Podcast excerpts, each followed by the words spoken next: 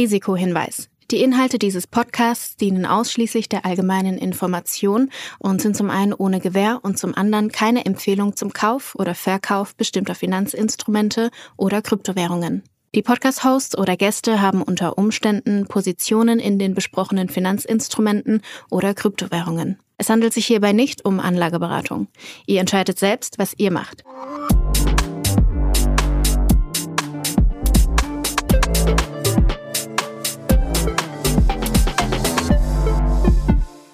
Es ist Folge 31 von Alles Coin Nichts Muss, die mal wieder unterstützt wird von Ultimate by Unstoppable.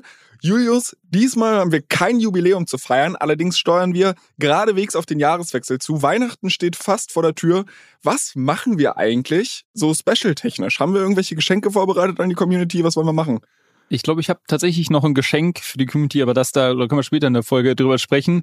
Ansonsten habe ich mir überlegt, ob wir nicht jetzt so Richtung Dezember hin in den letzten Folgen des Jahres dann, ob wir nicht schon so ein paar Sachen einbauen. Also wir könnten zum einen äh, zum einen haben wir ja schon oft mal so, sag ich mal, implizite äh, Predictions hier gemacht und also sowohl du als auch ich und ich glaube, es würde Sinn machen, wenn wir das vielleicht noch mal ein bisschen organisierter äh, und, und dann auch übersichtlich zusammenfassen und natürlich auch dann in Hinblick auf das kommende Jahr, dass, dass wir uns so ein bisschen daran messen können, wie, was haben wir, was haben wir vielleicht richtig gecallt und, und was nicht. Also das finde ich cool, wenn wir das vielleicht so eine so eine Neujahrs-Silvesterfolge, wenn wir vielleicht mal irgendwie äh, uns, unsere Predictions wirklich wirklich runterschreiben, die ein bisschen diskutieren. Du bist auch ein Typ, weißt du? Ne? Also normalerweise sagt man, man tritt nur nach oben und nicht nach unten und jetzt willst du hier Predictions Game mit mir machen und dich mit mir messen. Was soll dabei rauskommen? So, ich ich werde also meine meine Web 3 Predictions kann ich dir jetzt schon sagen, werden relativ dünn sein.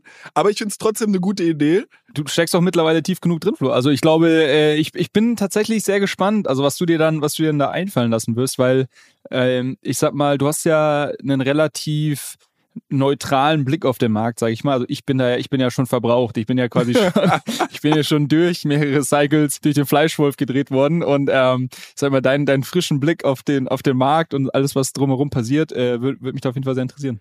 Ja gut, aber Leute, also ganz alleine schaffe ich das nicht. Äh, ich werde mich einfach der Community bedienen. Das heißt, wir haben ja diesen Instagram-Account allescoin-pod und ich rufe jetzt einfach mal hier ganz explizit jeden auf, dass er mich hier gegen Julius nicht alleine dastehen lässt. Also schreibt mir gerne mal eure Predictions, was seht ihr fürs nächste Jahr kommen. Und dann werde ich das versuchen, in der Folge so ein bisschen zu verwursten. Und dann werden wir hier gemeinsam gegen Herrn Nagel anstinken. Aber finde ich eine gute Sache. Lass uns das vielleicht äh, Neujahr machen. Also das wäre halt quasi, weil ich glaube, so Weihnachten wäre ein bisschen früh. Und wenn ich richtig im Kalender geguckt habe, und das habe ich das letzte Mal vor zwei, drei Monaten, also kann sein, dass ich es komplett verpeilt habe, müsste eine Folge wirklich an äh, Neujahr oder Silvester rauskommen und eine Folge tatsächlich an Weihnachten.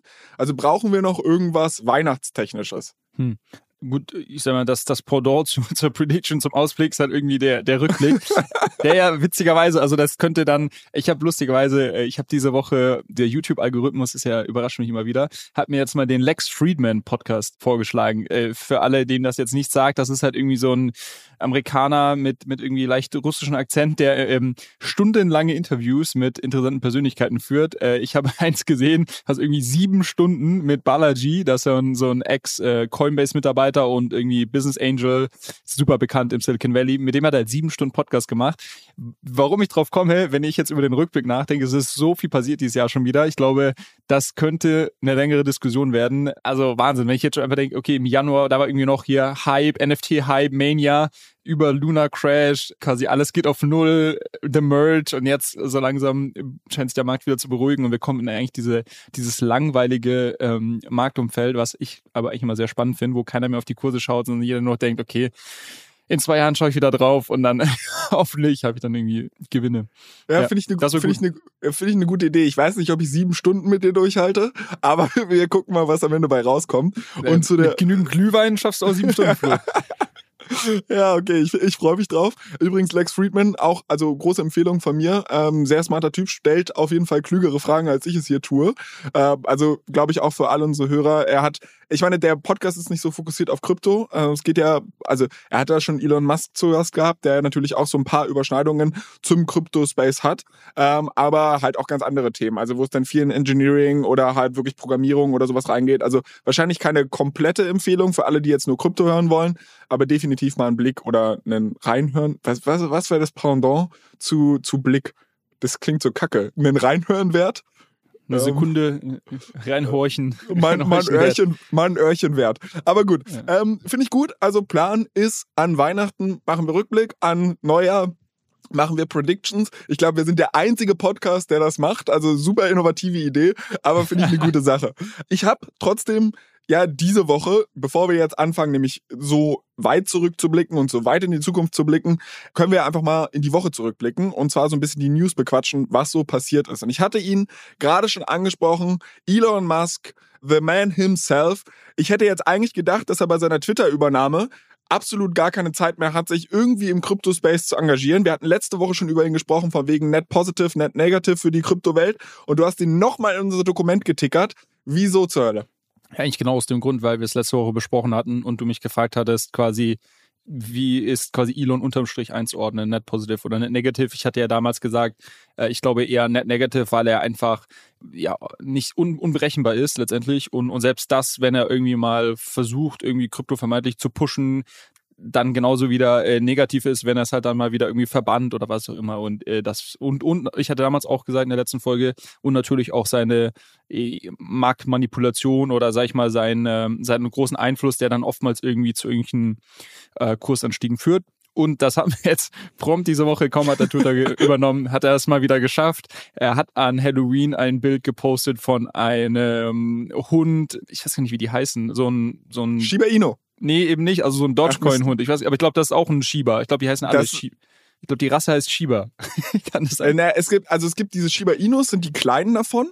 Und die gibt's aber ja. noch mal in groß. Äh, gibt sogar einen Film drüber, der heißt Hashiko. Und ich glaube, das sind Akita oder Akito-Hunde oder sowas. Das sind die ah, großen Akita, Shiba. Okay. Das sind die. Okay, also ich glaube, dann, dann war es halt so einer mit einem so einem Pump, also einem Kürbis, äh, so einem geschnitzten äh, Kürbis daneben und einem T-Shirt mit Twitter drauf.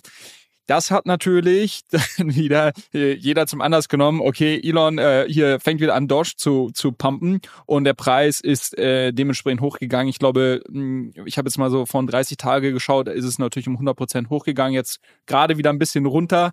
Witzigerweise, ich hatte jetzt äh, gerade heute Morgen nochmal bei Twitter reingeschaut und da habe ich einen, ähm, einen Screenshot gesehen. Es gab irgendeine Meldung, dass Twitter wegen irgendwas verklagt wird und man sieht halt auf der Timeline, dass quasi irgendwie nicht mal eine Minute nachdem dieser Tweet rausgekommen ist oder diese Meldung rausgekommen ist, ist halt Shiba Inu komplett hochgegangen. Also quasi der, der Dogecoin-Konkurrent. Da siehst du jetzt schon quasi, die Leute traden jetzt hier schon die unterschiedlichen äh, Shitcoins oder Meme-Coins gegeneinander aus.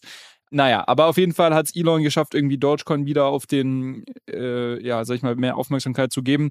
Und ich glaube auch, was mit dieser ganzen Twitter-Übernahme jetzt so ein bisschen äh, spekuliert wird, er hatte ja mal sich in einem Podcast geäußert oder hatte das, glaube ich, auch mal getweetet, getweetet dass äh, Dogecoin der Coin of the People ist, also irgendwie der, der Coin für, für jeder Mann äh, und jeder Frau. Und vielleicht, ich meine, wir hatten auch diskutiert, wie, wiefern wird Twitter jetzt irgendwie mehr Krypto integrieren. Äh, Binance hat einen großen, großen Teil, oder ich glaube 500 Millionen der, der Investmentsumme auch übernommen. Also die sind da irgendwie auch so mit einem halben Fuß mit, mit an Bord. Und vielleicht gibt es irgendeine Art von Dogecoin-Integration in Zukunft. Äh, who knows? Das würde natürlich wahrscheinlich zu einem absoluten ähm, Preisanstieg dann wieder führen. So. Und äh, vielleicht ähm, hoffen da viele drauf und, und positionieren sich jetzt schon entsprechend. Naja, die zweite Sache, die äh, auch, auch sehr amüsant ist, es gibt eine NFT-Kollektion, die Crypto Dick Butts heißt. Ähm, Frag mich nicht warum. Wir, wir werden den, den Link zur Kollektion in die, in die Shownotes packen. Da kann sich das jeder mal anschauen auf OpenSea, wie, die, wie diese Figürchen ausschauen. Da habe ich ein ganz, ganz widerliches Bild auf Twitter letztens gesehen. Aber erzähl erst mal weiter. Ich könnte mir vorstellen, dass es sogar in die Richtung geht. Genau, das geht in die Richtung der dieser NFT-Künstler Beeple, der bekannt geworden ist, der letztes Jahr die, die ich glaube, die teuerste Versteigerung von einem NFT auf Sotheby's oder sowas hatte. Oder mehrere hundert Millionen wurde einen von seinen NFTs gekauft, der eigentlich aber total coole Sachen macht. Der macht halt schon für viele, für mehrere Jahre, erzeugt er halt jeden Tag ein Kunstwerk äh, oder ein Piece of Art und hat das immer auf Instagram äh, hochgeladen. Und ähm, der wurde dann im Zuge des ganzen NFT-Krypto-Hypes letzten Jahres, wurde der da so ein bisschen auch als äh, ja einer der, der großen NFT-Künstler dann äh, von der, ja, irgendwie hervorgebracht und äh, ist seitdem natürlich äh, immer, immer sehr aktiv. Und was er macht, oftmals, dass er so aktuelles Geschehen äh, oder sag ich mal so Krypto-interne Sachen halt irgendwie in seine Bilder verpackt. Ähm, und der hat ein ich würde es mal irgendwie als fotorealistisches Bild eines oder seine Interpretation von einem Crypto Dickbutt äh, gepostet und das war jetzt wirklich kein, kein sehr schönes Bild. Ich glaube, ich glaube, er hat es mittlerweile auch rausgenommen. Er hat sehr viel Hate dafür bekommen und ich glaube, das hatte Elon Musk aber dann dazu veranlasst, äh, so eine handgezeichnete Version davon auch zu posten. Naja, egal. Auf jeden Fall hat das natürlich auch wieder dazu geführt, dass irgendwie, ähm, ich habe jetzt die aktuelle Zahl, die Zahlen nicht im Kopf, aber ich hatte es mir damals angeschaut, halt irgendwie zehnmal so viele von diesen NFTs an dem Tag verkauft wurden, äh, wie die Tage und Wochen davor. Also diese, diese Kollektion hatte letztes Jahr und Anfang des Jahres mal so einen Hype, ähm, aber eigentlich hatte jetzt schon länger keiner mehr darüber gesprochen oder ich habe es auf jeden Fall nicht wahrgenommen. Und kaum äh, tweetet Elon das, geht natürlich das Ding irgendwie durch die Decke. Und da sieht man halt auch wieder, also es ist einfach, ich meine, klar, man mag jetzt sagen, okay, das ist ja cool, wenn ich irgendwie einen Bot habe, der irgendwie auf Elons äh, Tweets hin tradet, dann habe ich da irgendwie einen, einen Vorteil. Ja, schon, aber irgendwie ist es auch einfach, ich weiß nicht, ich bin kein Fan davon und deshalb, ich bleibe bei meiner Aussage, Elon bleibt net negative, aber es bleibt auf jeden Fall spannend rund um dieses ganze Twitter, Krypto, Elon, ja. Ich finde das einfach nur absolut crazy, wie viel Zeit dieser Typ hat. Also wenn du mal überlegst, der ist CEO von Tesla, CEO von SpaceX, jetzt auch noch CEO von Twitter. Äh, Im Endeffekt bei Twitter viermal so viel bezahlt, wie die Company eigentlich wert ist, muss da jetzt quasi den Turnaround hinlegen und hat gleichzeitig aber noch Zeit, ein bisschen über Dogecoin zu twittern und nebenbei irgendwie Dickpics zu, zu drawen, weißt du? Also das finde ich halt erstmal absurd. Dann die Sache, die du gerade so im Nebensatz angesprochen hast, aber es ist ja wirklich ein Phänomen, dass es da draußen unglaublich viele Bots gibt, die halt wirklich nichts anderes machen, als den Twitter-Feed von Elon Musk zu monitoren, um anhand dessen irgendwie zu traden. Wenn der Typ irgendeine Aktie erwähnt oder was weiß ich, siehst du da halt Schwankungen wirklich bei auch stark kapitalisierten Aktien. Also wir reden hier, äh, gut, Dogecoin mag jetzt eine Art Penny-Stock sein, aber der hat ja dann trotzdem auch schon bei größeren Companies geschafft, da irgendwie signifikante Marktbewegungen herbeizuführen. Also das ist, ist schon eine crazy Nummer. Was man ihm vielleicht zugutehalten muss, ähm, also ich, ich habe mit vielen seiner Aussagen Probleme und was weiß ich. Ich war früher, kann ich mich noch daran erinnern, vor wo das Buch rauskam, hier von Ashley Vance oder wie auch immer der Dude heißt, ähm, war ich großer Elon-Fan zu dem Zeitpunkt, wo Tesla noch so ein bisschen unterm Radar flog und in Deutschland das eigentlich noch keine mhm. Sau kannte. Fand ich alles total cool. Dann ist er so ein bisschen abgedriftet. Was man ihm aber lassen muss, der Typ ist ja wirklich unglaublich fast in seiner Execution. Also klar, wir warten immer noch auf Semi-Trucks bei Tesla oder irgendwelche Modelle, da wird viel angekündigt und nichts kommt. Aber wenn du mal überlegst, der ist jetzt irgendwie seit zwei Tagen bei Twitter am, am, am Werke und will jetzt irgendwie hier Blue Checkmark äh, für, für Geld machen, fängt jetzt an, da Leute rauszuschmeißen. Also der, es sind jetzt nicht zwangsläufig positive Entwicklungen, aber was man ihm lassen muss, da wird nicht lange geredet, da wird ziemlich viel gemacht. Ja, absolut. Also äh, können wir jetzt tiefer einsteigen. Ich bin, ich bin nicht so ein Fan von ihm, aber ich, ich glaube, äh, lass uns vielleicht hier einen Haken dran machen. Ich glaube, wir werden es eh die kommenden Wochen, also ich glaube, was sicher ist mit dieser Übernahme und mit seinen ganzen Ankündigungen und, und sonst was auch aus diesen Chatverläufen, die ja publik geworden sind, die er mit anderen äh, Tech-CEOs hatte, wo sie sehr viel über Blockchain und Krypto ähm, und so weiter gesprochen haben und der er sich da ja grundsätzlich sehr, sehr positiv und, und sehr interessiert daran geäußert hat. Ich glaube, ja, es ist fast, es ist mit, mit hoher Sicherheit werden wir da noch mehr hören in Zukunft. Und die Frage ist, wird das irgendwie Teil von Twitter sein? Wird das irgendwie ein neues Produkt sein? Ähm, da gibt es so viel Spekulation mittlerweile. Ich glaube, diese News-Section wird, wird, wird das Thema noch das ein oder andere Mal behandeln müssen, ja. leider. Ja gut, schauen wir mal, wie sich das weiterentwickelt.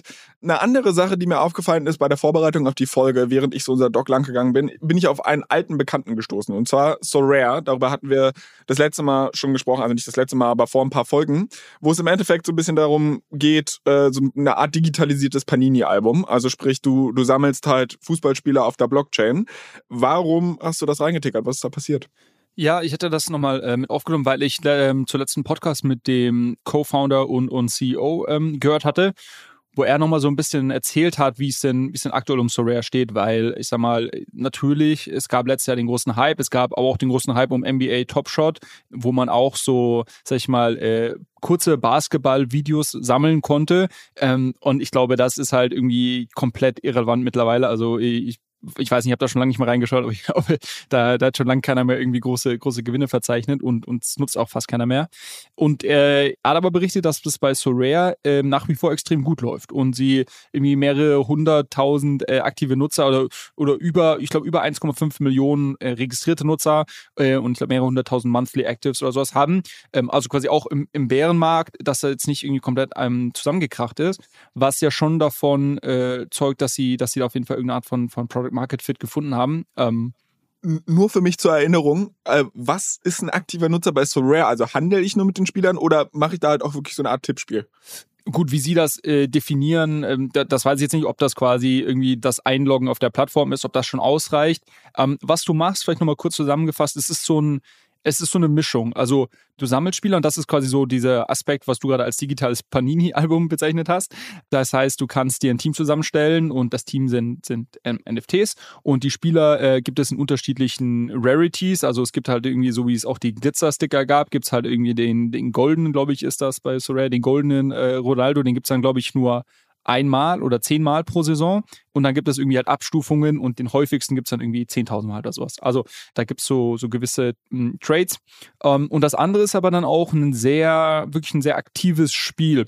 Ähm, das heißt, du, du stellst dann ähm, aus deiner Mannschaft oder aus deinen Spielern, die du hast, stellst du eine Mannschaft zusammen und die spielt dann quasi den Spieltag. Und was das okay. bedeutet, ist eigentlich so äh, äh, Fantasy Football. Ne? Also ja. äh, man kennt das ja vielleicht, das gibt es ja, glaube ich, bei fast allen Sportarten, dass du quasi eine Mannschaft zusammenstellst und die Spieler, die du in deiner Mannschaft hast, die sammeln dann äh, Punkte, je nachdem, nachdem, wie die echten Spieler an diesem Spieltag performt haben und ob die halt irgendwie Tore geschossen haben, äh, weiß nicht, Torvorlagen und, und sonst was. Und äh, das Spannende ist quasi, wenn du da gut abschneidest und da kommen jetzt diese seltenen Spieler rein, weil dann kriegst du mehr Punkte. Also wenn du jetzt einen, einen seltenen Spieler in deiner Mannschaft hast äh, ähm, und der irgendwie ein Tor schießt, kriegst du halt mehr Punkte, als wenn du den, die nicht seltene Version davon deiner Mannschaft hättest. Und ähm, diese ganzen Punkte werden zusammengezählt und dann bist du quasi im Vergleich mit allen anderen, die auch in der Woche mitgespielt haben. Und wenn du da irgendwie unter den äh, besseren Plätzen landest, kriegst du dann ähm, Gewinne. Und die Gewinne sind, äh, ich glaube, die werden in ETH ausgezahlt und in seltene Karten. Also du kriegst, kannst darüber auch weitere seltene Karten sammeln. Und das ist schon sehr spannend und ist auch mittlerweile, ich glaube, ich hatte das auch mal in einer der Folgen erwähnt, ist sehr so semi-professionell mittlerweile. Es gibt schon so kleine äh, Kryptofonds, die sich darauf spezialisiert haben, so Rare-Mannschaften aufzustellen und das quasi äh, ja, professionell betreiben, mehr oder weniger. Ich stell mir das gerade vor, ne? also wenn du so einen Fonds aufmachst und dann willst du Geld raisen und jetzt gehst du zu so einer Pensionskasse und sagst, hey, ich brauche da mal 20 Mio, weil ich würde da gerne so ein digitales Panini-Spiel spielen. Also die, die Leute da in der Kreissparkasse irgendwas, oder nicht Sparkasse, aber in einer Pensionskasse Wuppertal, um irgendeinen Namen zu nennen, gucken dich dann an und sagen, sag mal, hast du sie noch alle? Aber gut, es scheint ja irgendwie Nachfrage nach alternativen Assetklassen zu geben. Genau, also ich glaube, von denen würdest du noch kein Geld bekommen, aber ähm, sag mal, ich gibt ja genug Leute, die, die ähm, grundsätzlich bullish auf den, auf den Space sind. Und ich glaube auch, dass es, wenn man das sehr professionell betreibt und wenn man da eine sehr ausgetüftelte und vielleicht sogar datengetriebene Strategie fährt, dass man da, glaube ich, auch sehr, sehr spannende Returns ähm, einfahren kann. Naja, aber genau, das ist quasi so rare, das ist quasi das, das Spiel, also es hat diesen Sammelaspekt, aber dann auch diesen Fantasy-Football-Aspekt und das, ähm, ja, scheint halt einfach bei, bei äh, Spielern und äh, Fans gut anzukommen und die, die spielen das weiterhin. Wie gesagt, ich weiß jetzt nicht, was sie als aktiven Nutzer bezeichnen, ob das, ähm, ob du dich dafür nur einloggen musst, ob du dafür halt irgendwie deine Mannschaft aufstellen musst oder, oder was was auch immer. Ähm, was aber spannend ist in dem Zuge, ähm, sind so ein bisschen, wie es bei Sorare weitergeht und was sie auch in der Vergangenheit gemacht haben. Denn die haben relativ wenig bis fast nahezu keine Werbung gemacht in der Vergangenheit. Und der äh, CEO hat in diesem Interview angekündigt, dass sie jetzt zur WM, äh, die ja, ich glaube, in zwei Wochen losgeht in Katar, eine sehr große Werbekampagne ähm, launchen werden. Und das wird das ist natürlich spannend, wenn du jetzt sagst, okay, die haben jetzt schon irgendwie ja hier mehrere hunderttausend aktive Nutzer um, ohne Werbung wirklich. Und, und ähm, wenn sie jetzt da irgendwie nochmal ordentlich Gas geben, könnte ich mir schon vorstellen, dass das Ganze nochmal enorm pusht. Ähm, kann natürlich auch für, für jeden interessant sein, der jetzt schon sich dort positioniert hat und vielleicht irgendwie schon seltene Karten hat, weil wenn irgendwie viele neue ähm, Nutzer reinkommen, wollen die die vielleicht dann im Zweifel auch abkaufen. Also das, das fand ich sehr spannend zu hören, dass sie da jetzt Gas geben werden. Ähm, ich weiß nicht, ob die WM in Katar der richtige, das richtige Event ist, um das Marketingbudget ähm, rauszublasen, aber das ist wahrscheinlich schon irgendwie ein bisschen länger geplant gewesen. Äh, und vielleicht haben sie ja auch einen coolen, coolen Ansatz, ähm, ähm, das irgendwie unterzubringen. Und die andere Sache, die sehr spannend ist für alle Basketball-Interessierten, wir hatten das ja auch schon mal erwähnt hier. Sorare NBA ist jetzt auch gelauncht. Äh, ich glaube, vor zwei Wochen hat die Saison angefangen der NBA oder sowas. Und da habe ich jetzt auch schon von ein paar Leuten gehört, die da sehr massiv reingegangen sind und sich dort eingedeckt haben mit Karten, ähm, weil das natürlich im Vergleich zu dem Fußballprodukt ähm, noch so ein bisschen unterm Radar ist. Äh, ich glaube, Sorare sicherlich in den USA oder jetzt meine Vermutung noch ein bisschen kleiner, als das vielleicht in Europa ist, einfach weil sie im Fußball gestartet haben. Und die werden das aber sicherlich auch dort sehr, sehr aggressiv ähm, ausrollen. Ähm, und somit quasi der, der gleiche Gedankengang, wenn du früher ähm, dort am Ball bist ähm, und dir quasi deine seltenen äh, Spieler sicherst, äh, kriegst du die vielleicht noch zu einem günstigen Preis, als wenn jetzt irgendwie in ein paar Monaten halt dann irgendwie zehnmal so viele Leute das, das Spiel spielen. Ähm, und äh, NFL wollen sie auch launchen, glaube ich. Aber das ist noch nicht live, soweit ich weiß. Also das, das finde ich halt interessant und ich glaube, darüber hatten wir in den letzten Folgen schon gesprochen. Die Tatsache, dass sie den Fokus ja so ein bisschen verlieren. Also wenn du halt eigentlich sagst, du hast jetzt gerade in der WM mit sehr wenig Marketingbudget oder vor der WM mit sehr wenig Marketingbudget schon relativ viele Spieler geonboardet, ähm, warum fokussierst du dich nicht erstmal darauf, Fußball als solches? Das ist so ein großer Sport, komplett zu erobern, aber nein, dann äh, lenkst du dich halt irgendwie ab mit Lizenzverhandlungen mit der NBA, mit Lizenzverhandlungen mit der NFL. Ist natürlich ein Landgrab, also du willst das, das halt auch niemand anderem überlassen und das verstehe ich schon, aber es wird interessant zu sehen, wie sich, wie sich das halt weiterentwickelt. Und was ich halt auch ganz spannend finde, ist, ähm, ich finde es so ein bisschen, es hat eine Signalwirkung fürs Onboarding für die Kryptowelt, weil ich glaube, ganz viele Leute, die von vornherein Fußball begeistert sind und irgendwas von Krypto verstehen, haben schon mal von Sorare gehört. Ich meine, die Jungs haben, es ist ein französisches Startup, ich glaube, die haben irgendwie laut CB Insights über 700 Mio eingesammelt, sind fast 5 Milliarden wert und so. Also jeder, der irgendwie in der Szene ein bisschen unterwegs ist, hat davon gehört und ich glaube, das ist einer der Gründe, warum sie so äh, ohne Marketingkosten auch, auch gut onboarden konnten. Die Sache ist aber die, es gibt ja natürlich viel mehr Fußballfans und die WM in Katar, wenn sie da jetzt groß Werbung schalten, wird halt zeigen, ob du Leute für sowas begeistern kannst, also die gar nicht kryptonativ sind, sondern sich primär für Fußball interessieren, ob du die in ein Krypto-Ökosystem reinbekommst. Und das ist so ein Make-it-or-break-it-Moment, glaube ich, der halt auch zeigt, ob andere Use Cases das unter Umständen können oder die Leute halt sagen, ja, nee, äh, ich interessiere mich zwar für Fußball, habe aber keinen Bock auf Krypto und deshalb, so, weißt du, also wenn die Nummer nämlich schief geht, könnte das bei sehr vielen anderen Sachen auch nochmal schief gehen. Prediction, bam. Ziehst, ziehst das Thema schon mal vor. Finde ich einen, äh, einen guten, guten Punkt. Ähm, man muss dazu aber sagen, wenn du dir das Produkt anschaust, haben sie schon äh, gut geschafft, diese ganze ähm, Crypto-Experience in so ein bisschen in eine, eine sehr nutzerfreundliche äh, Erfahrung reinzugießen. Äh, einfach, du, du kannst mit der Kreditkarte dort, glaube ich, kaufen, soweit ich weiß. Die Sachen sind in ETH gepreist und es läuft ja auch auf eine, auf eine Art ähm, Layer 2, das Ganze. Ähm, aber äh, ja, das ist, das ist sicher ein guter Punkt. Ich glaube aber, dass sie, da wäre ich relativ, relativ bullish, dass sie das hinbekommen. Und ich war ja, äh, auf, auf den anderen Punkt zurückzukommen, ich war ja ursprünglich auch so ein bisschen kritisch, was das Thema NBA, NFL angeht. Ähm, quasi verlieren sie den Fokus. Nach dem Interview, boah, der Typ hat mich echt überzeugt. Äh, ich glaube, ich glaube, die machen das ganz gut. Okay. Naja, also man sammelt ja auch keine 700 Mio ein, wenn man jetzt ein Volltrottel wäre und äh, die Vision nicht gut kommunizieren kann. Also vielleicht sollte ich in den Podcast auch mal reinhören. Ich hoffe, du tust ihn in die Show Notes. Ähm, dann Sehr gerne, mach ich. Perfekt. Dann machen wir das so. Was ist sonst noch die Woche passiert? Ich habe gestern auf LinkedIn gelesen, dass unsere Freunde von Unstoppable, ich glaube heute, äh, also gestern für alle, die jetzt reinhören, äh, die, die pünktlich am Samstag hören, äh, die App launchen. Nee, warte mal, jetzt hast du die Leute verwechselt, äh, glaube ich, verwirrt. Also für uns ist es gestern, für die Leute, die morgen die Folge hören, also sprich am Samstag, ist es vorgestern. Die haben am Donnerstag gelauncht. Ah, okay. Ich dachte, dass sie am Donnerstag announcen und ist heute am Freitag den 14. Okay, November. Jetzt, jetzt weiß ich selbst nicht mehr genau. Okay, also äh, wahrscheinlich, wenn die Leute das hören, Ultimate ist live. Mit einer Krux allerdings. Mit einer Krux leider in Deutschland noch nicht. Ich glaube, das hatten sie gesagt, dass man sich da noch ein bisschen gedulden muss.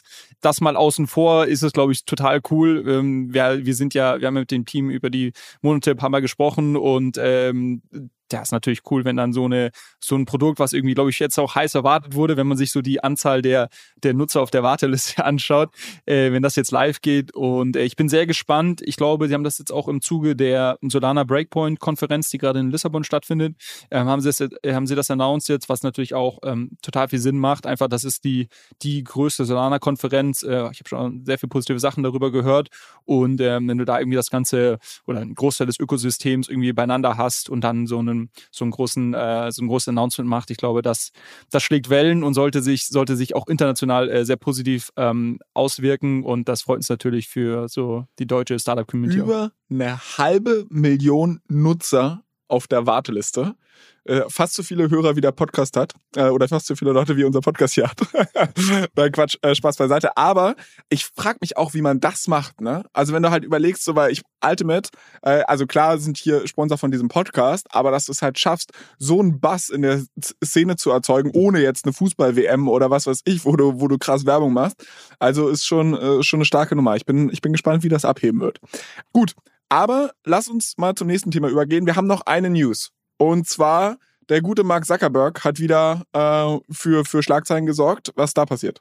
Richtig, also auch da gab es in der Vergangenheit ja schon die ersten Ankündigungen, dass Instagram auf irgendeine Art und Weise NFTs integrieren möchte und quasi ich glaube, es gab erst die Ankündigung, dass man sein Profilbild irgendwie auch als NFT abbilden kann, ähnlich wie, wie Twitter das gemacht hat, ähm, dass quasi du, du NFTs irgendwie ähm, als Profilbild haben kannst und dann kann man irgendwie auch draufklicken und kriegt dann irgendwie einen Link zu OpenSea oder was auch immer.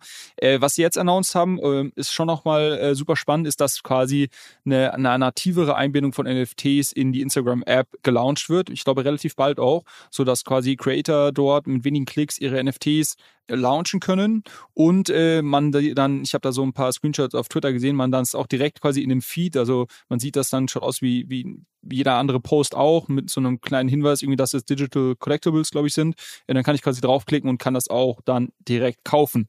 Äh, Finde ich sehr spannend. Rate mal, auf welcher Blockchain das Ganze aufbaut äh, oder wer das powert. Naja, also du grinst so ein bisschen, deshalb würde ich als erstes, also ergibt eigentlich keinen Sinn, weil es wahrscheinlich viel, also ich, lange Rede, kurzer Sinn, ich würde jetzt mal Ethereum raten. Nee, äh, Polygon. Achso, okay.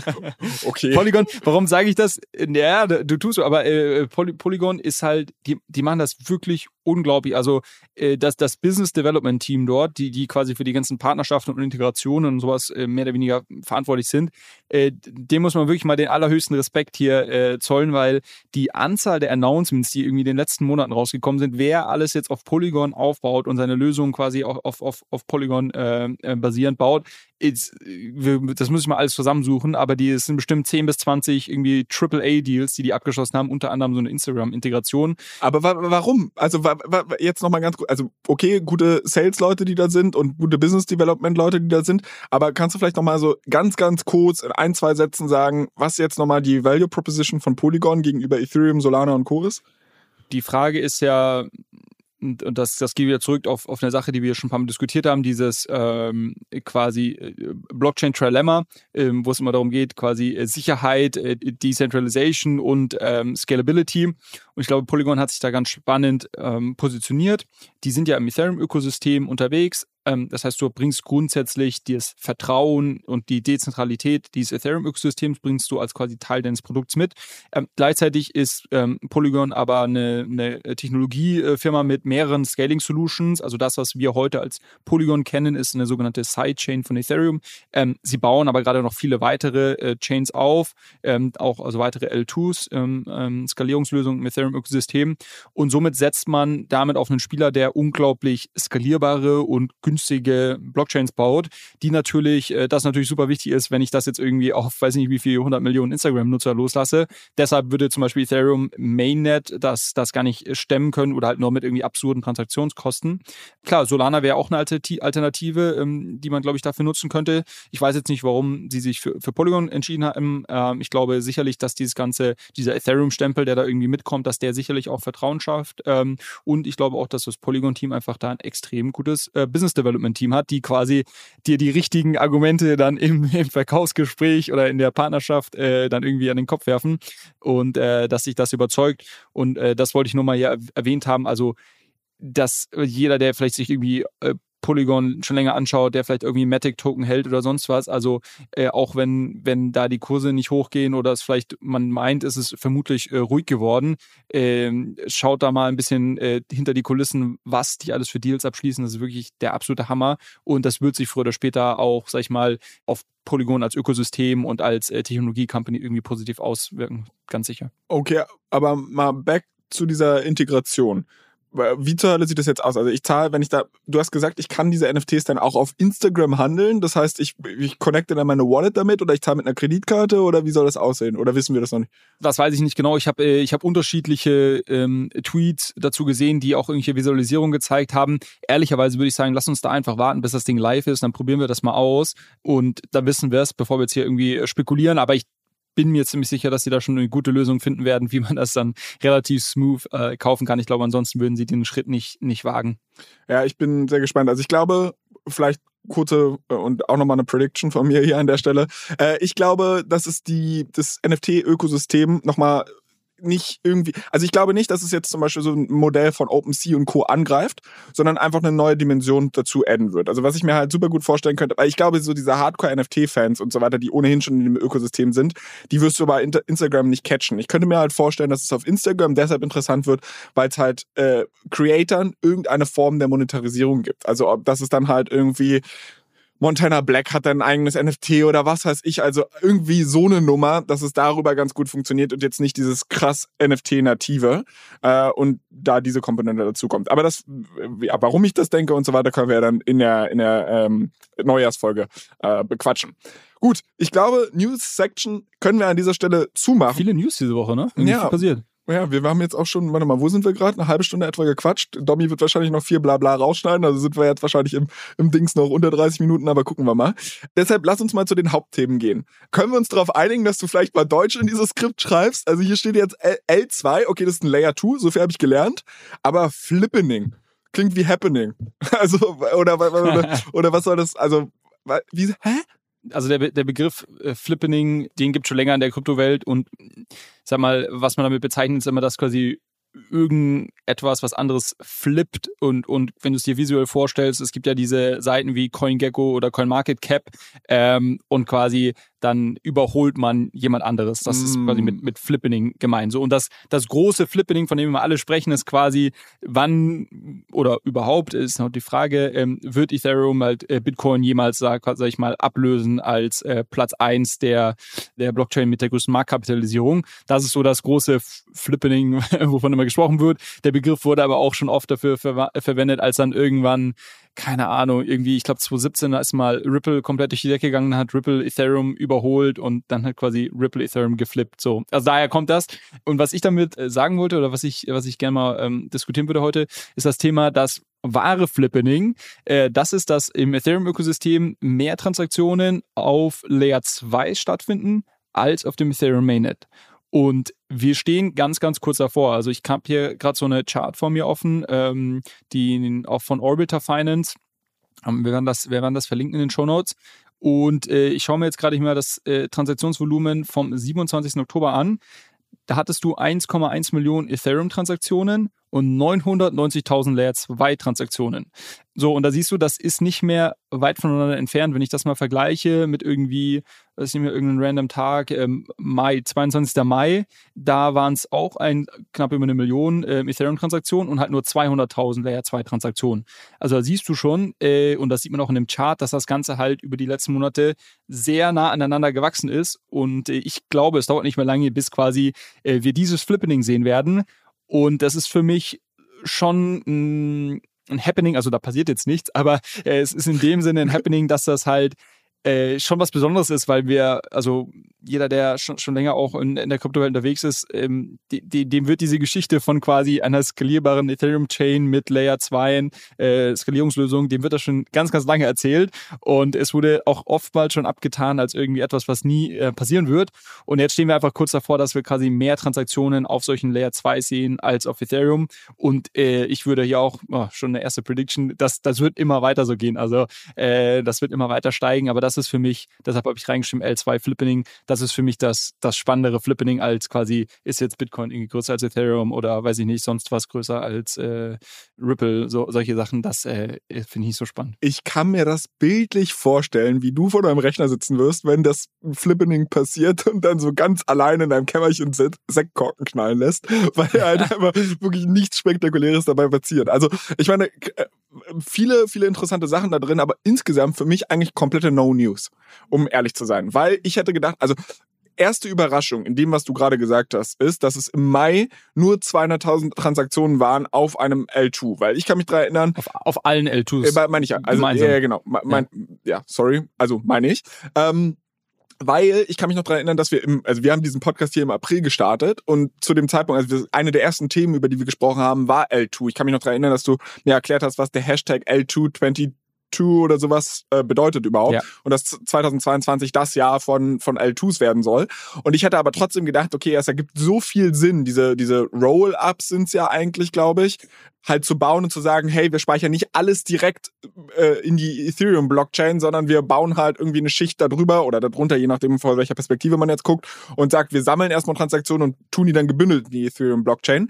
Das klang für mich so sinnvoll. Und wir haben halt über ganz viele Anwendungen in den letzten Wochen gesprochen, wo es immer hieß, ja, ähm, also die machen hier auf der sowieso, sowieso L2 setzen die auf. Also, ne, alles Ethereum-Ökosystem. Und deshalb habe ich gedacht, ja, okay, klar, wenn irgendein scheiß Spiel da irgendwie eine Million Transaktionen am Tag hat, gefühlt, natürlich werden die alle auf dem L2 stattfinden und dann wird eine Transaktion in Ethereum gespeichert, so jetzt einfach alles sehr pointiert formuliert. Deshalb hätte ich gedacht, wir sind schon lange an dem Punkt. Also, dass halt auf L2s das Zehnfache an Transaktionsvolumen von Ethereum ist. Deshalb erstmal großes, großes Dankeschön, dass ich so früh bei der ganzen Nummer dabei sein durfte. Aber wie gesagt, eigentlich eher eine Enttäuschung, die Nachricht. Ja, spannend mal ein bisschen, wie man, wie man drauf schaut. Ich bin grundsätzlich bei dir, dass es jetzt äh, wenn man sich das auch vergleicht mit, mit Transaktionsvolumina, die vielleicht andere Chains haben, dass das jetzt nicht, nicht das große Happening ist in dem Sinne. Aber was ich halt spannend finde, und, und das hatte ich ja eben gesagt, dass quasi diese Vision von einer äh, von Skalierbarkeit durch sogenannte äh, L2-Chains, dass die halt schon super lang im Raum äh, rumgeistert. Und für mich, und deshalb auch dieser Hashtag LL dann dreimal eine 2, der quasi steht für Layer 2 2022, also in diesem Jahr, dass das das Jahr der Layer 2s ist. Und für mich ist das halt, wenn das jetzt passiert, ist das für mich, dann trifft das genau zu. Dann quasi hat dieser Hashtag seinen, seinen Sinn äh, äh, erfüllt oder, oder dann ist das quasi wahr geworden. Weil das bedeutet für mich schon, dass wir halt irgendwie signifikante Traction von äh, Layer 2 Chains sehen ähm, und die es geschafft haben, die User onzuboarden. Das, das ist ja das große Problem. Du bist jetzt gerade in einem Markt, wo nicht unglaublich viele neue Nutzer in die Kryptowelt reinkommen. Vor allem nicht die irgendwie dann auch ihre eigene Wallet aufsetzen und irgendwie da in die DeFi-Welt reingehen und so weiter. Ähm, wenn sie das tun, dann gehen sie halt irgendwie wahrscheinlich auf Uniswap und, und sonst was, äh, machen da ihre ersten Schritte und dann bleibst du halt oftmals dann im Ethereum-Ökosystem, wenn du da ongeboardet wirst. Sag ich mal, und dann diesen Schritt zu machen, zu sagen, okay, ich gehe jetzt aber auf eine dieser L2-Chains, die jetzt nicht die großen, noch nicht die großen Namen haben, ne? Und noch nicht die Vielfalt an Produkten, die du vielleicht auf dem Mainnet findest, ähm, ist, ist schon ein Schritt, erstmal, äh, den du erstmal machen musst. Ähm, und, und deshalb ist das für mich halt irgendwie schon ein sehr relevanter, relevanter Datenpunkt, wenn das, wenn dieses Flipping jetzt stattfindet, weil das halt auch bedeutet, dass immer mehr Nutzer auf diese L2s kommen. Und ich glaube auch, dass immer mehr Nutzer auf diese L2s direkt ongeboardet werden. Einfach weil es viel, viel günstiger ist. Ne? Also, wenn du bist ja das beste Beispiel davon. Äh, hätten wir hier angefangen und du wärst irgendwie, äh, sag ich mal, direkt in auf Arbitrum, ähm, was eine L2-Lösung ist, wärst du direkt, ähm, hättest du gestartet und hättest irgendwie dort deine ersten Versuche gemacht.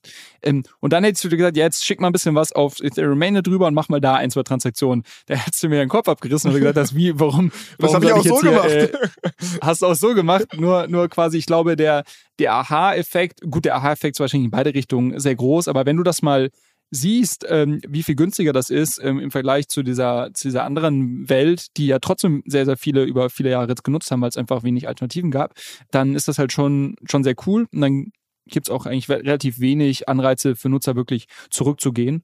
Ähm, und ich glaube, das ist nur ein Effekt, der sich verstärken wird über die nächsten Monate, Jahre. Wir stehen ja immer noch, und deshalb auch zu deinem Punkt, dass du es jetzt wenig beeindruckend findest, äh, wir stehen ja auch immer noch total am Anfang. Ne? Also Optimism als Layer 2 hat jetzt im Juli, wann war das, gelauncht und den eigenen Token rausgegeben. Arbitrum hat noch nicht mal einen Token rausgegeben und sehr viele Nutzer und äh, kommen halt dann, wenn es auch die entsprechenden Anreizsysteme gibt, zum Beispiel darüber, dass man einen Token bekommt, wenn man halt auf so einer Chain aktiv ist.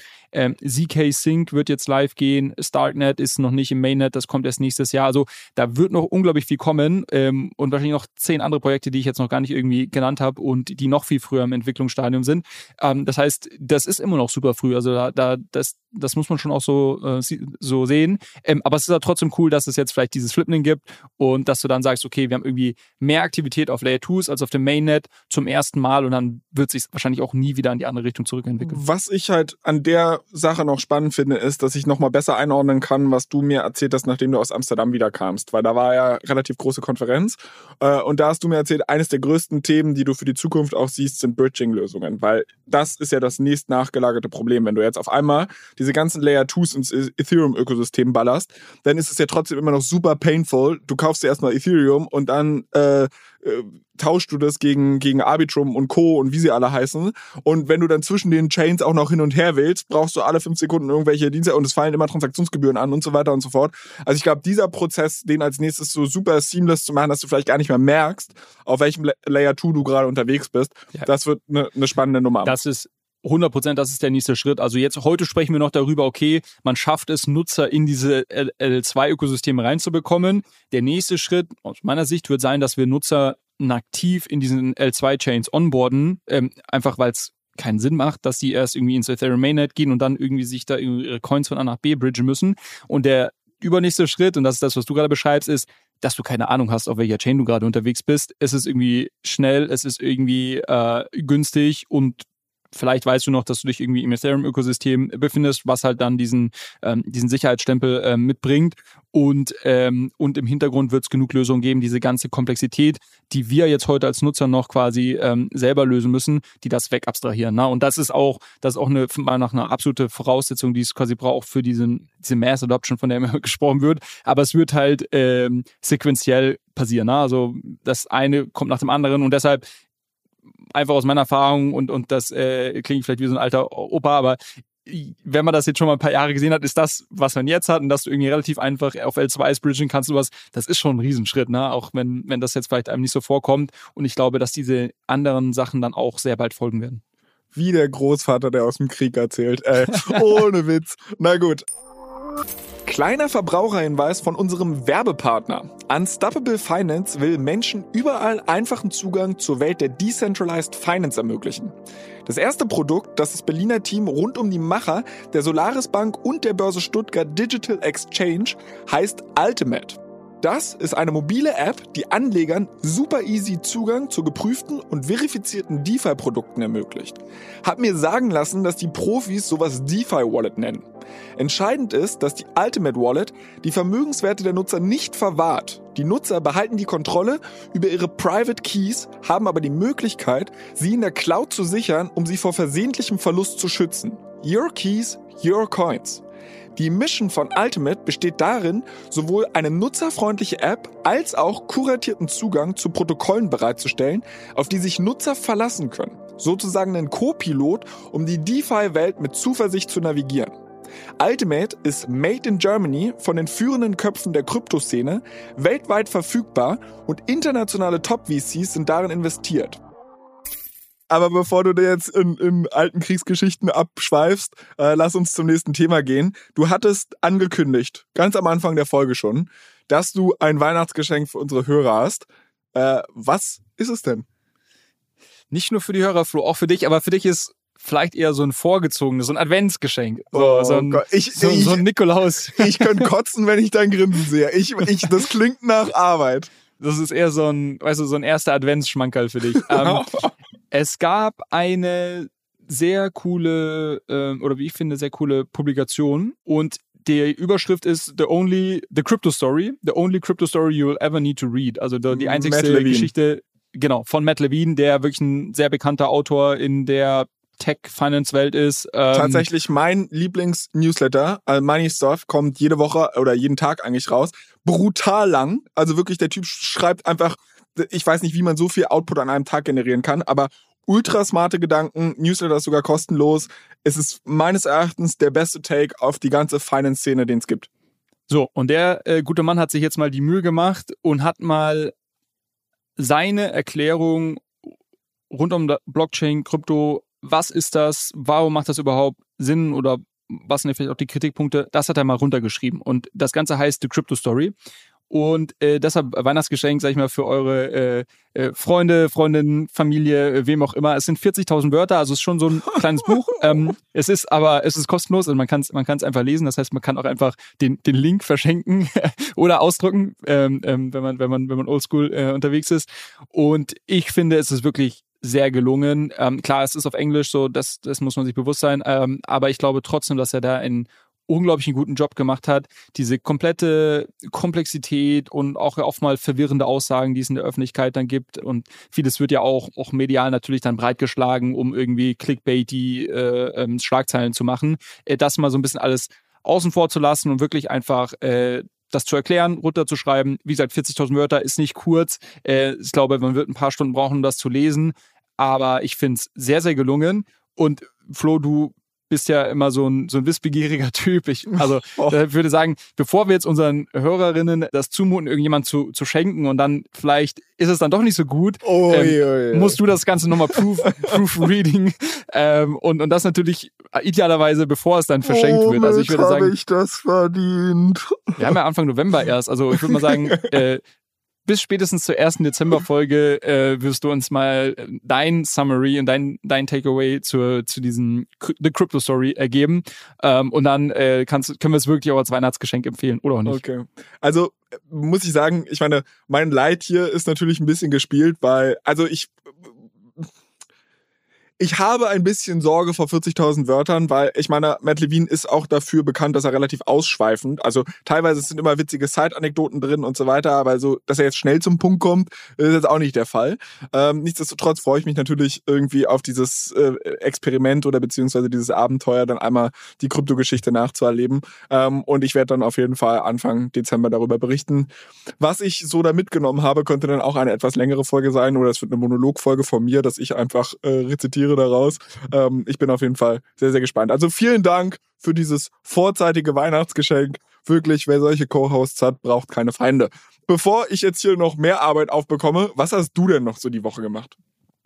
Genau, ich habe ähm, mal wieder, wirklich für mich auch seit einer längeren Zeit mal wieder an einem äh, NFT-Drop, der diese Woche stattgefunden hat, äh, relativ aktiv äh, teilgenommen oder auf, auf jeden Fall sehr aktiv beobachtet. Ähm, und im Zuge du dessen. bei einem NFT-Drop dabei, das ist ja auch was ganz Neues. Hier der, der, weiß ich nicht, Crypto-Punk-Hater, nee, wobei, nee, Crypto-Punk, Crypto-Punk hast du nichts dagegen, aber du hast häufiger schon mal die NFT-Bubble gecallt.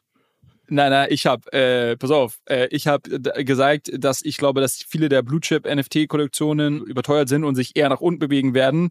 Ich sag mal, wenn du, hätte ich darauf jetzt signifikant äh, Geld gewettet, hätte, wäre ich auf jeden Fall sehr dick im Plus, weil die Floor Prices alle sehr stark runtergegangen sind. So, von daher, ich glaube, die Prediction können wir schon mal als tendenziell richtig einordnen. Äh, by the way, da, da kommen wir gleich nochmal zu, zu dem Thema NFT-Shorten, weil da habe ich auch was Spannendes gefunden.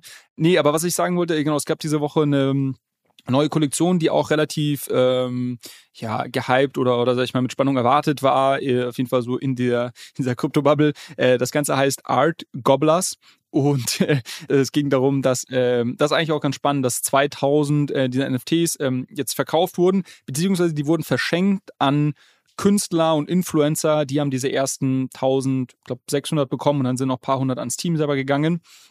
Ähm, naja, und es werden weitere jetzt über die Zeit gemintet. Ähm, also die Kollektion hat auch um fast 10.000, aber aktuell gibt es halt, oder es gab nur 2.000. Ich weiß nicht, ob es jetzt schon gerade ein ähm, bisschen mehr geworden ist. Da möchte ich aber gar nicht so ins Detail reingehen. Was auf jeden Fall passiert ist, es gab quasi am Dienstag war das, glaube ich, äh, knapp 2000 NFTs, die von Leuten, die auf dieser Whitelist waren, also die quasi eins bekommen haben, kostenlos, die konnten die minden.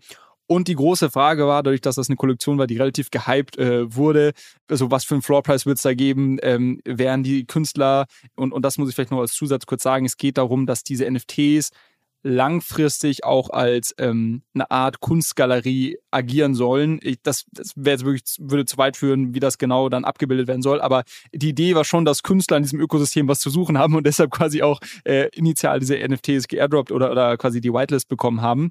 Aber es haben trotzdem sehr, sehr viele verkauft direkt. Ähm, scheinbar geht es denen, geht's denen auch nicht so gut. Und das Verrückte war, es hat sich relativ schnell ein Floor Price oder ein, sag ich mal, ähm, Preis, den du mindestens zahlen musstest am Markt, um einen von diesen ähm, ähm, Gobblers zu bekommen, von 15 Ether äh, eingependelt, was schon ziemlich ordentlich ist. Also ich meine, beim aktuellen Preis sind das irgendwie auch knapp 20.000 Dollar. Und äh, das ist auch was, was ich schon lange nicht mehr gesehen habe, dass wirklich ähm, quasi eine Kollektion direkt so eine Nachfrage oder so einen Hype auslöst, dass quasi der Floorpreis so hoch ist. Ähm, mittlerweile, es ging dann nochmal runter, dann ging es auch nochmal hoch auf fast bis 20. Äh, wenn ich jetzt gerade schaue, äh, ist es bei 8, also ist jetzt auch schon wieder gut runtergegangen und das, das zeigt auch so ein bisschen, man muss da wirklich, man muss da wirklich schauen und, und auch echt aufpassen und man kann sich da auch die, die Finger verbrennen. Und naja, was, warum ich das Ganze erzähle, ist zum einen klar, ich liebe diese Art Gobblers Kollektion. Ich glaube, jeder, der irgendwie vielleicht so ein bisschen sich für NFT-Kollektionen interessiert, kann sich das mal anschauen. Das ist ein sehr spannendes Konzept, weil die sehr interessante Tokenomics äh, dahinter geklemmt haben, ähm, um quasi äh, Leute in dieses Ökosystem reinzubekommen. Aber ich habe dafür eine neue NFT-Marktplatz oder eigentlich einen NFT-Aggregator äh, genutzt, der Blur.io heißt. Ähm, also packen wir in die Show Notes. Ähm, und ähm, das ist ein echt sehr, sehr cooles Tool, was einem ermöglicht, über so eine Kollektion eigentlich alle relevanten Informationen zu sehen einem sehr professionelle, nenne ich es jetzt mal, Tools in die Hand gibt, um dort auch entsprechend sich einzukaufen oder zu verkaufen. Ne? Weil ähm, bisher war, glaube ich, so OpenSea für viele der, der Standard, auf dem man einfach, wenn man NFT kaufen oder verkaufen wollte und jetzt kein Profi in dem Bereich ist, man halt irgendwie auf OpenSea gegangen. Das ist so der, der größte Name ähm, und ähm, hat dann da sich vielleicht wenn man gehört hat, dass irgendeine Kollektion droppt, ist man halt da drauf gegangen, hat dann geschaut, ah, okay, wer verkauft hier gerade und dann, dann kaufe ich jetzt halt. Ähm, das Spannende ist ja, dass es halt diese Aggregatoren gibt, die quasi über unterschiedliche NFT-Marktplätze hinweg die Angebote ähm, aggregieren und dir somit einen besseren Blick auf den Gesamtmarkt geben und dir quasi zeigen, okay, aktuell über alle NFT-Marktplätze hinweg für diese Kollektion, was sind die unterschiedlichen ähm, NFTs, die gelistet werden, was sind die Preise und im Zweifel hast du somit auch einen besseren Preis, weil du halt nicht nur auf einem Marktplatz bist, sondern halt über alle hinweg traden kannst. Was auch sehr cool ist und, und das wollte ich einfach mal so ein bisschen vorstellen, so ein paar Features von dieser Seite von, von Blur. Du siehst quasi ähm, die NFTs meistens halt ähm, so danach sortiert vom günstigsten ähm, Preis, den du kaufen kannst und dann, dann geht's hoch. Du siehst aber auch eine Chart, die so ein bisschen die, die Tiefe des Marktes anzeigt. Das heißt, du hast quasi eine, eine Chart, die dir auf der ähm, X-Achse die unterschiedlichen ähm, Preise, zu denen NFTs gelistet wurden, anzeigt und dann auf der Y-Achse quasi die, die Anzahl der NFTs kumuliert hochzählt. Ne? Also das, das ist quasi wie so eine Treppe, die nach rechts oben geht und je nachdem, wie steil die nach oben geht ähm, oder, oder wie flach, siehst du quasi, okay, ähm, reicht es, dass jetzt hier irgendwie ein, zwei gekauft werden und dann springt der Preis direkt oder habe ich, kann ich damit rechnen, dass irgendwie der Preis relativ lange äh, flach bleibt, weil hier irgendwie 20 NFTs zwischen irgendwie zum gleichen Preis gelistet sind, zum Beispiel. Ne? Ähm, das ist zum, Beispiel auch ein sehr spannendes Feature, was, was du nutzen kannst, um, um natürlich so ein bisschen einen Einblick in den Markt zu bekommen, wie, wie, ist, wie schaut die Preisstruktur aus.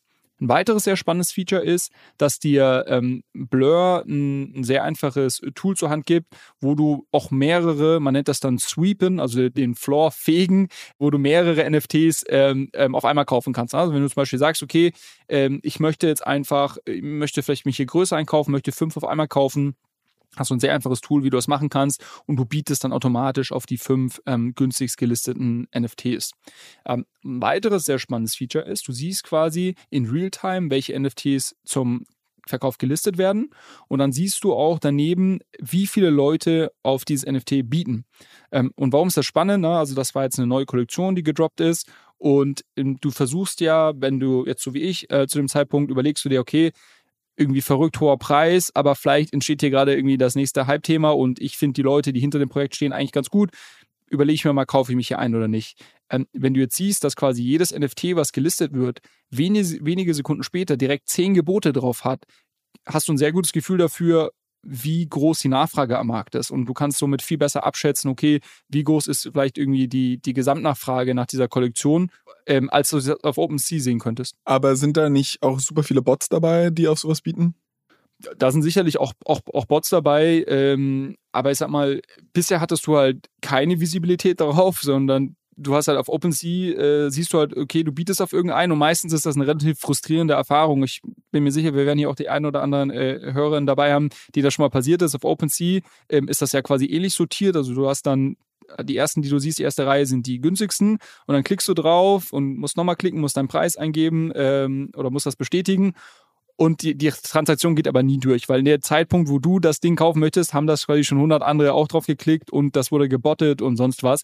Und das dazu geführt hat, dass, sag ich mal, äh, wenn man das ein paar Mal erlebt hat, dann scrollt man einfach runter und sagt, okay, die ersten zwei Reihen, die fasse ich gar nicht an, weil die kriege ich eh nicht am Ende des Tages.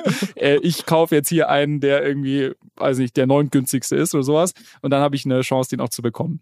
Ähm, und, und sag ich mal, was aber hinter den Kulissen passiert, wie viele Leute darauf bieten und so weiter, das hast du einfach nicht wirklich gesehen. Klar, du konntest dir wahrscheinlich, wenn irgendwie selber ein Skript schreiben und sonst was, aber äh, Blur macht es einem sehr einfach, ähm, wirklich auch ein Gefühl dafür zu bekommen, wie, wie bewegt sich der Markt, wie viel Nachfrage ist da, sicherlich ein Teil davon auch wahrscheinlich Bots, aber nichtsdestotrotz spannend.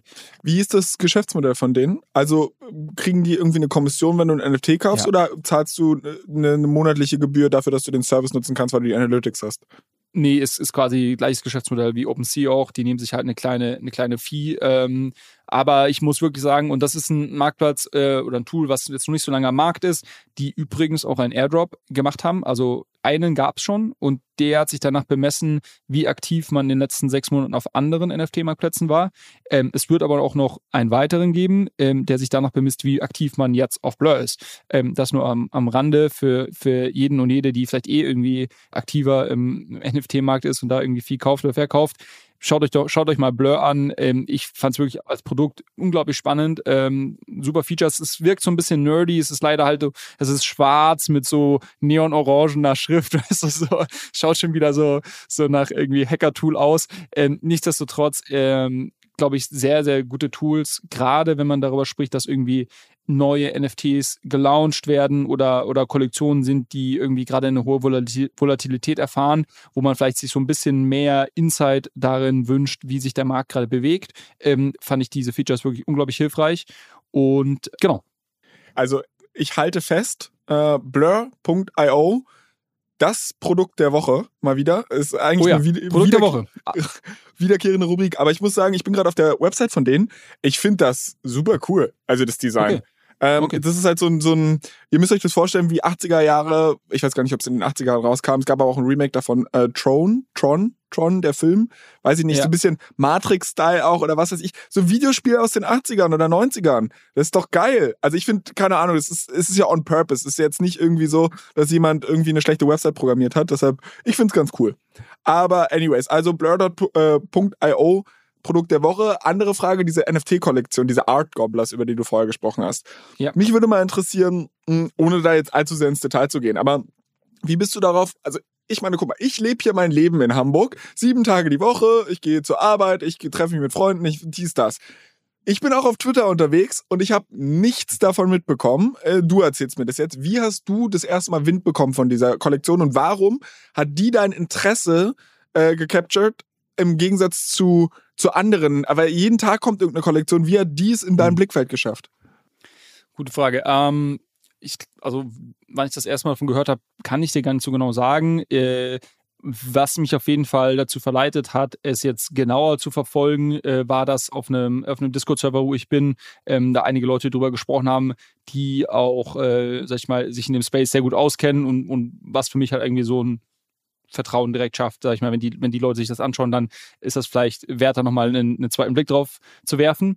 Und das habe ich dann auch, auch, auch getan. Und wenn ich mir dann die Kollektion anschaue, was war in dem Fall ausschlaggebend? Ich glaube, zum einen ähm, hinter dem Projekt steckt äh, Paradigm, was ein großer ähm, amerikanischer ähm, Krypto-VC ist, die wirklich sehr, sehr aktiv sind und ähm, auch selber sehr viel Research betreiben. In dem Fall haben sie einen Teil hm, wie beschreibe ich das jetzt? Äh, hinter dem Auktionsmechanismus, wie diese weiteren, ich hatte gesagt, es gibt aktuell nur 2000, in Zukunft gibt es aber 10.000, wie diese weiteren 8.000 auf den Markt kommen, steckt eine relativ komplexe oder ein Algorithmus dahinter, den haben die zum Beispiel entworfen und haben darüber auch mal einen Blogpost gemacht. Das heißt, die waren da irgendwie involviert und haben, glaube ich, die ganze Mechanik und Tokenomics hinter dem Projekt, die wirklich relativ komplex sind, aber sehr, sehr spannend sind für jeden, der sich dafür vielleicht interessiert und so ein bisschen abnörden will. Schaut euch das mal an, ist, ist ganz spannend.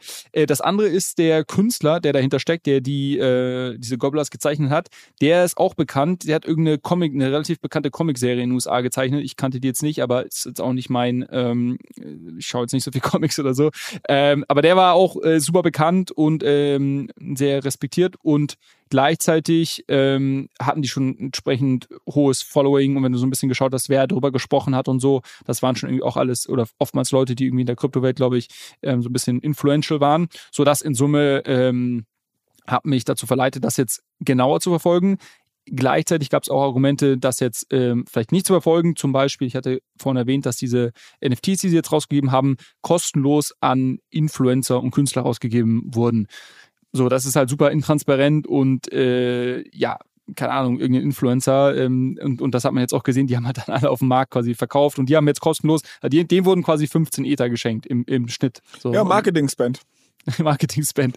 ähm, naja, wobei es hat ja nicht die Company dafür bezahlt, sondern quasi du, du und ich, die quasi denen die Dinge abgekauft haben, haben ja dafür bezahlt.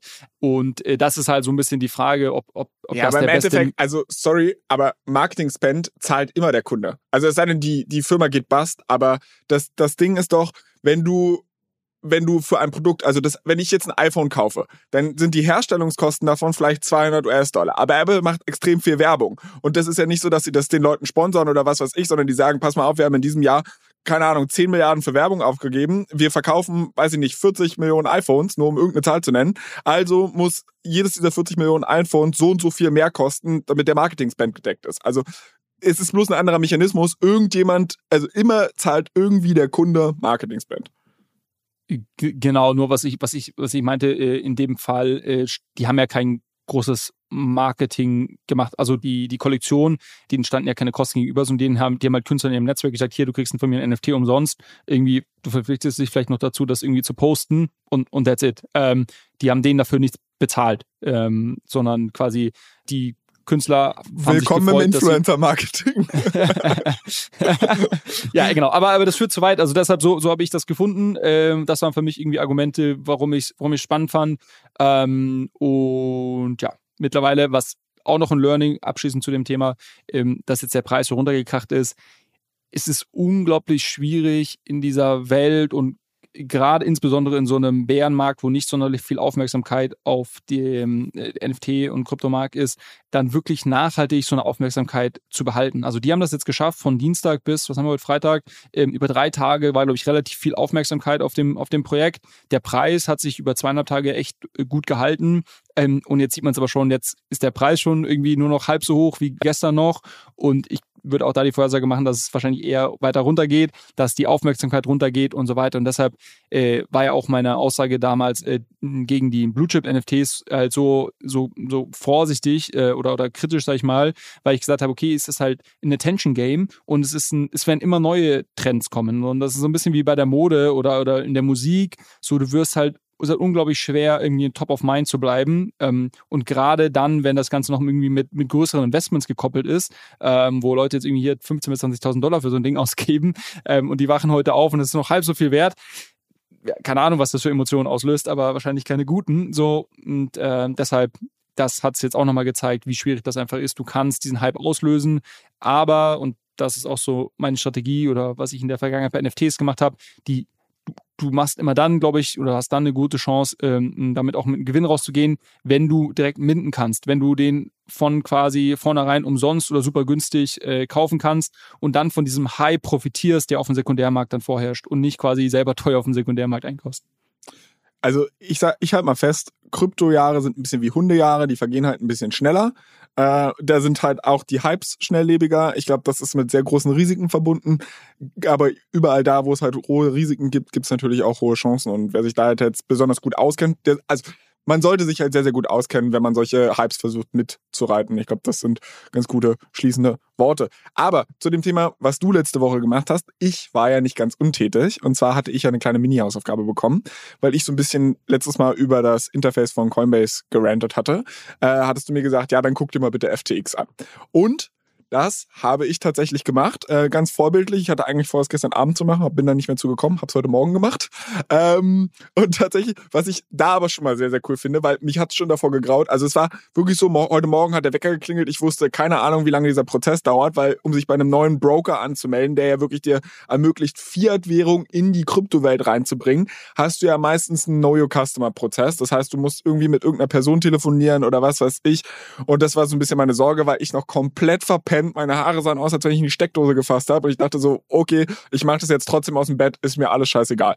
Hab mir dann die quasi die FTX-App runtergeladen und muss sagen, der Sign-up-Prozess, ich war relativ begeistert davon. Also du hast halt, du fängst halt an, deine ganz normalen Daten einzutickern. Was ich dann spannend finde, ist, bei FTX ist es ja so, du kaufst ja nicht nur Coins oder sowas, sondern du kannst halt auch mit Derivaten gambeln. Ähm, was im Endeffekt Kurzform für, also Warren Buffett hat die ganz, also hat Derivate mal als, äh, weiß ich nicht, Massenvernichtungswaffe oder sowas bezeichnet. Also das ist halt wirklich Dinger, wo du, wo du entweder über Nacht steinreich werden kannst oder komplett pleite. Und dementsprechend darf halt nicht jede Person damit handeln, sondern du musst im Endeffekt eine bestimmte finanzielle Vorbildung vorweisen. Und das Witzige ist, das hatte ich so auch noch nicht gesehen, äh, die mache halt wirklich so einen Erhebungsbogen. Also ich habe es jetzt schon bei der Deutschen Bank, wenn du da ein Depot einrichtest, gesehen.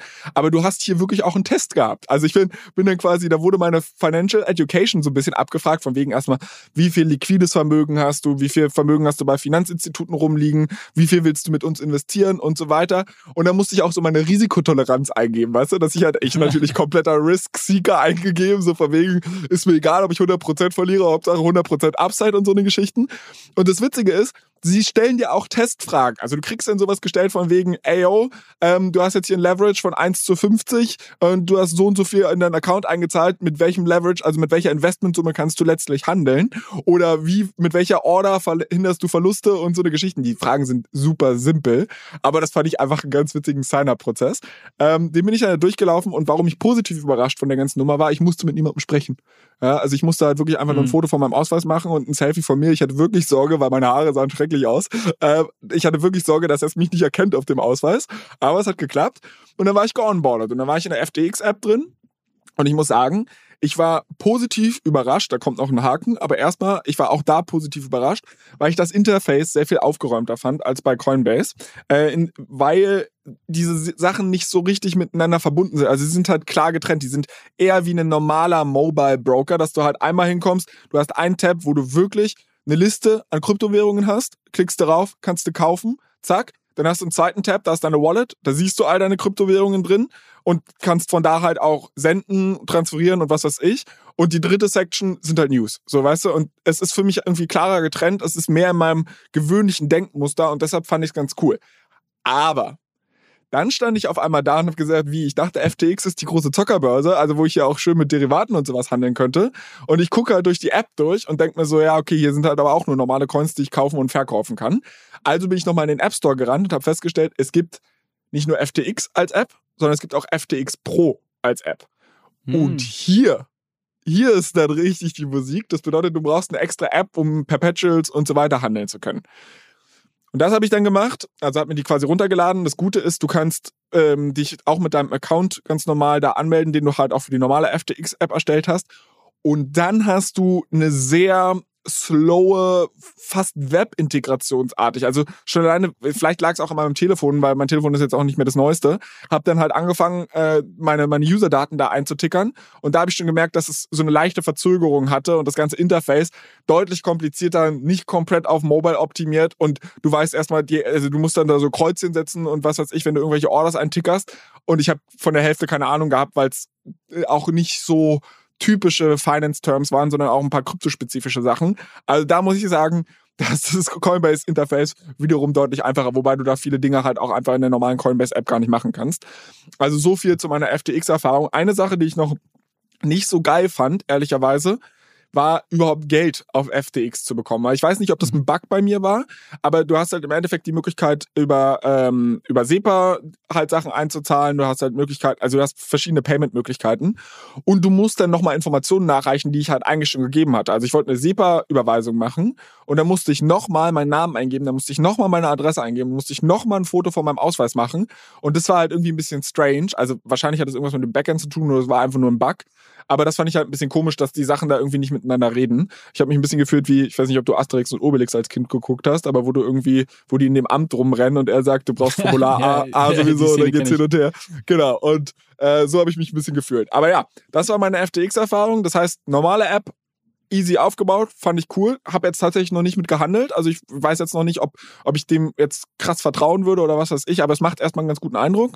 Die Pro-App als solches deutlich unübersichtlicher, aber da würde ich im Zweifel auch sagen, also wenn du sowieso diesen, diesen high sophisticated Stuff machen willst, würde ich tendenziell, und so mache ich es bei Aktien halt auch, wirklich auf dem Browser traden oder, oder halt eine Workstation. Also wenn du Interactive Brokers hast oder so, dann lädst du dir extra einen Klienten runter, den du dann auf dem, auf dem Laptop hast. Und da fühle ich mich sowieso noch mal ein bisschen, einfach um Eingaben zu überprüfen. Keine Ahnung, da bin ich vielleicht auch einfach noch zu sehr Gen X und nicht Gen, äh, nee, warte, Y bin ich, ne? Ach, keine Ahnung. Da bin ich vielleicht einfach zu alt für. So. Ja, ich fand's eh schon lustig, dass du das, äh, oder ich finde spannend, dass du das jetzt dir quasi die App runtergeladen hast. Ich bin ja bei solchen Sachen auch, also wahrscheinlich genauso einzuordnen wie, wie du. Äh, ich nutze halt, ich mache das irgendwie alles nur im Browser. Ähm, und bin irgendwie, gerade was so meine Kryptosachen angeht, auf dem Handy boah, fast gar nicht unterwegs. Ähm, von daher, aber, aber cool zu sehen, dass, dass quasi du das direkt über die App äh, gemacht hast und äh, hätte ich gar nicht gewusst, dass da irgendwie zwei unterschiedliche Apps gibt. Ähm, ich habe FTX bisher auch nur im Browser genutzt und ähm, ich habe es halt mit Absicht, ja. also ich habe es aus zwei Gründen mit dem Telefon gemacht. Ähm, der erste war, ich lag im Bett und, und dementsprechend war es halt einfach der bequemere Weg. Plus ich wusste, dass ich einen Know-Your-Customer-Prozess mache. Und da musst du ja immer deinen Personalausweis und so eine Geschichten mhm. fotografieren. Das heißt, ich wusste, ich muss ohnehin zum Telefon greifen. Und deshalb fand ich halt den Onboarding-Prozess auf dem Telefon einfach einfacher. Und die zweite Sache war, ich wollte halt Äpfel mit Birnen äh, nicht vergleichen. Also es wäre halt irgendwie auch unfair, wenn ich sage, Coinbase Interface ist für mich unübersichtlich. Ah ja, cool, jetzt bin ich in einen aufgeräumten Browser gegangen und da hatte ich alles auf einen Blick. So, ja klar, du hast halt viel mehr Space, in dem du Sachen darstellen kannst und so. Und deshalb wollte ich halt einmal äh, mobile nativ vorgehen. Plus, ich habe auch das Gefühl, also ich glaube, dass wir ähm, so einer Generation angehören, die da tatsächlich gerade was das Trading angeht, oder vielleicht hat es auch was damit zu tun, wie sophisticated in Anführungszeichen wir traden, dass wir halt zum, zum Desktop da tendieren. Ich habe das Gefühl, dass insbesondere jüngere, also Mobile ist das ist nicht so irgendwie optional. Ich glaube, wenn du junge Leute ansprechen musst, brauchst du es halt einfach primär, weil die super viel. Es, ich, ich glaube, es gibt Leute, die mit nicht mal mehr einen Laptop haben, außer ihren Arbeitslaptop oder sowas. Und die halt ihre persönlichen Belange eigentlich alles auf dem iPad oder äh, iPhone, Android, Handy oder was weiß ich machen. Ja. Ich meine, es ist jetzt keine besonders steile These, aber äh, das ist halt so, ich bin auch immer wieder überrascht, weil ich auch sagen würde, mach doch lieber Web. Ja. Gu gut. Aber ich glaube, also ich meine, wir hatten ähm, ja eigentlich noch so ein kleines Thema in der Hinterhand. Das würde ich aber jetzt mal ehrlicherweise auf die nächste Folge schieben, weil ich glaube, es ähm, verdient ein bisschen mehr Platz. Trotzdem kannst du ja schon mal anteasern, um was es da gehen wird, weil vielleicht macht es gar nicht so wenig Sinn, dass unsere Hörer, es gibt, äh, jetzt habe ich mich sehr kryptisch ausgedrückt, was ich eigentlich sagen will, ist, ich hatte noch eine zweite Hausaufgabe und die bestand darin, einen Podcast zu hören und zwar den Podcast Invest Like the Best. Ich weiß gar nicht, wie der Dude hieß. Äh, ich tue es auf jeden Fall in die Show Notes. Ich mache einfach unten Dings rein. Ist im Endeffekt von dem Typen, der äh, diesen ganzen Free-to-Own-Hype so ein bisschen losgetreten hat oder mitbegründet hat oder was weiß ich. Äh, und das sollte ich hören und darüber wollten wir noch diskutieren. Aber bevor, ich glaube, es ergibt Sinn für unsere Hörer, wenn ihr diesen Podcast hier schon durchgehört habt, dass ihr euch den Podcast auch einfach mal anhört, weil es ein relativ unterhaltsames Ding und dann können wir hier alle gemeinsam nächste Woche drüber diskutieren. Was hältst du davon, Julius? Ja, macht Sinn. Und ich glaube, dann können wir auch im Detail mal darüber sprechen, was Free-to-Own überhaupt bedeutet ähm, und wie das Ganze irgendwie im Kontext von, von Krypto und äh, Gaming ähm, einzuordnen ist. Äh, werden wir auf jeden Fall verlinken. Und ähm, ja, ich glaube auch, ist eine runde Sache. Perfekt. Dann, bevor ich mich von dir verabschiede, wie immer der obligatorische Hinweis an alle unsere Hörer. Ähm, bitte, bitte, bitte diesen Podcast hier bewerten auf Spotify, auf Apple, ausschließlich mit fünf Sternen. Ich kontrolliere das. Ähm, und als nächstes, und da muss ich auch mal ein großes Lob an unsere Community aussprechen, wir haben wirklich super Bewertungen auf Apple. Ähm, auf Spotify habe ich noch gar nicht geguckt. Jetzt, Flo, was?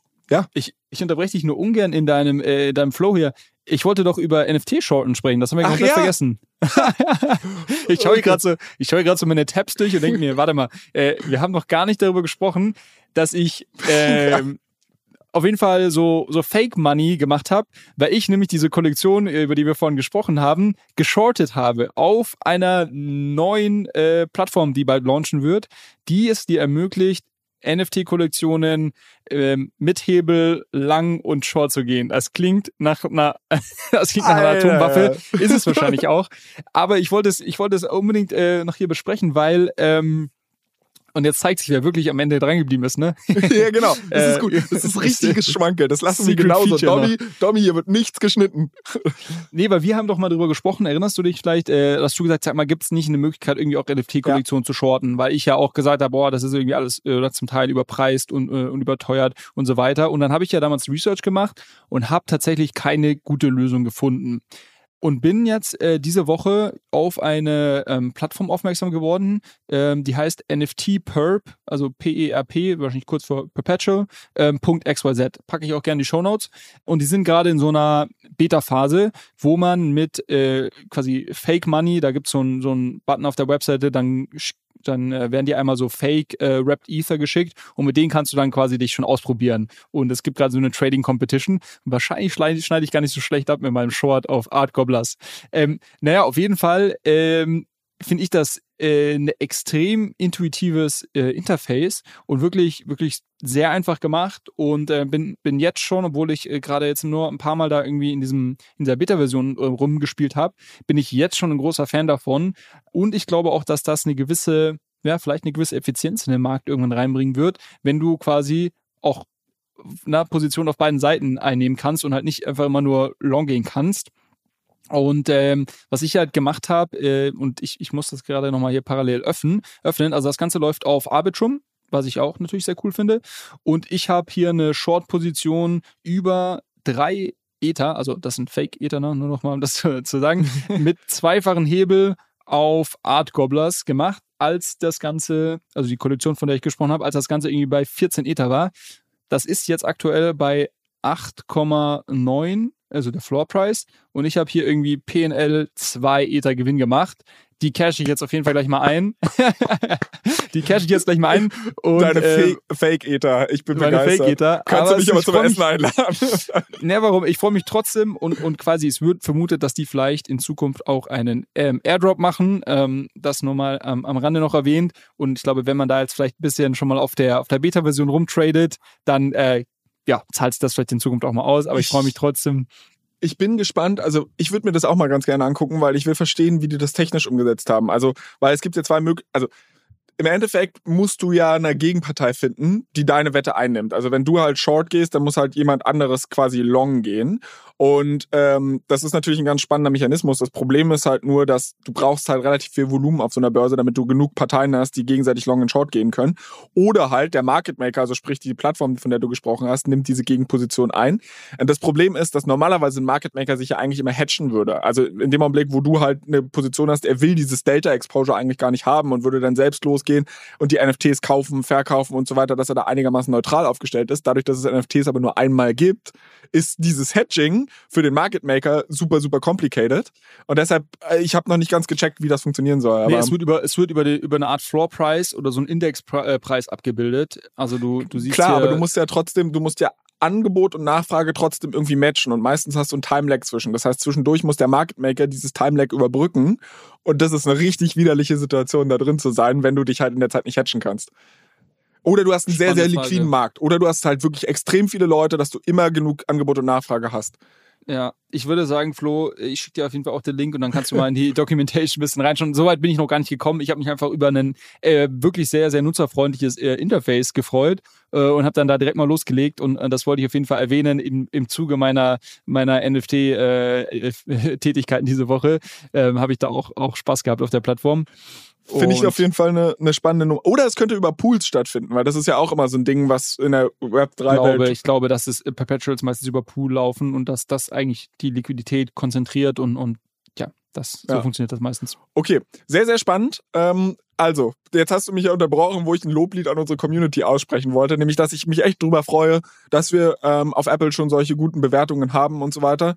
Ähm, wie gesagt, ich würde den Trend gern anhalten lassen und dementsprechend bewerte diesen Podcast gerne. Ansonsten, wenn ihr Themenwünsche, Fragen, Feedback, Kritik, was weiß ich habt, dann schreibt uns sehr, sehr gerne an allescoin-pod. Ähm, das war's jetzt mit meiner doppelten Abmoderation. Ansonsten bleibt mir wie immer nur dickes Dankeschön an dich, Julius, zu geben. Ich freue mich darauf, dass wir nächste Woche wieder quatschen. Ich werde mich dann jetzt mal ransetzen, 40.000 Wörter von Matt Levine zu lesen und wir hören uns. Schönes Wochenende. Ciao, Flo. Tschüss. tschüss.